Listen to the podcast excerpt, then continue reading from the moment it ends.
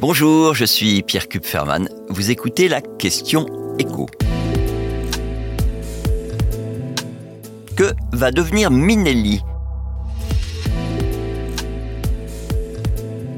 Ce qui est acquis, c'est que Minelli ne va pas mettre la clé sous la porte. Cette enseigne de chaussures pour hommes et pour femmes créée en 1973 a trouvé ses repreneurs. Le tribunal de commerce de Marseille a retenu deux projets de reprise. Un projet principal et un projet annexe. Ce sauvetage, il va de pair avec euh, une véritable saignée sur le plan social. Avant sa mise en redressement judiciaire, Minelli, c'était un poids lourd du secteur de la chaussure en France, 120 boutiques et corners dans les grands magasins, quelques 600 salariés.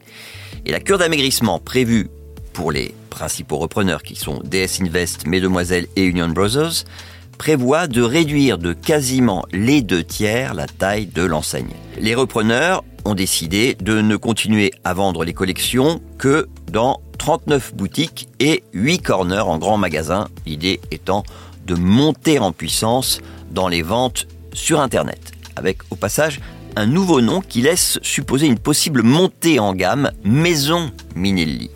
L'effectif va en bâtir évidemment, on passe de 600 à 187 salariés, auxquels s'ajoutent 26 salariés travaillant pour la filiale logistique historique de Minelli, SMC Service. Le tribunal de commerce de Marseille a également sauvé la mise des trois salariés d'une boutique spécifique de Minelli, celle qui se situe au centre-ville de Montpellier. C'est la société Modessa France qui en reprend les rênes. Alors Modessa, ça ne dit rien à personne, mais la marque que cette entreprise possède est, elle, assez connue, et pas seulement en France, puisque c'est un groupe européen. Il s'agit de Parfois, une chaîne spécialisée dans les accessoires de mode, dont les chaussures.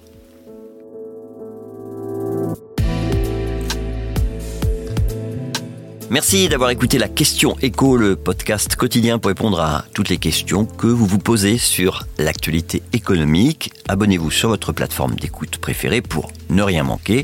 Et si cet épisode vous a plu, n'hésitez pas à laisser une note et un commentaire. À bientôt.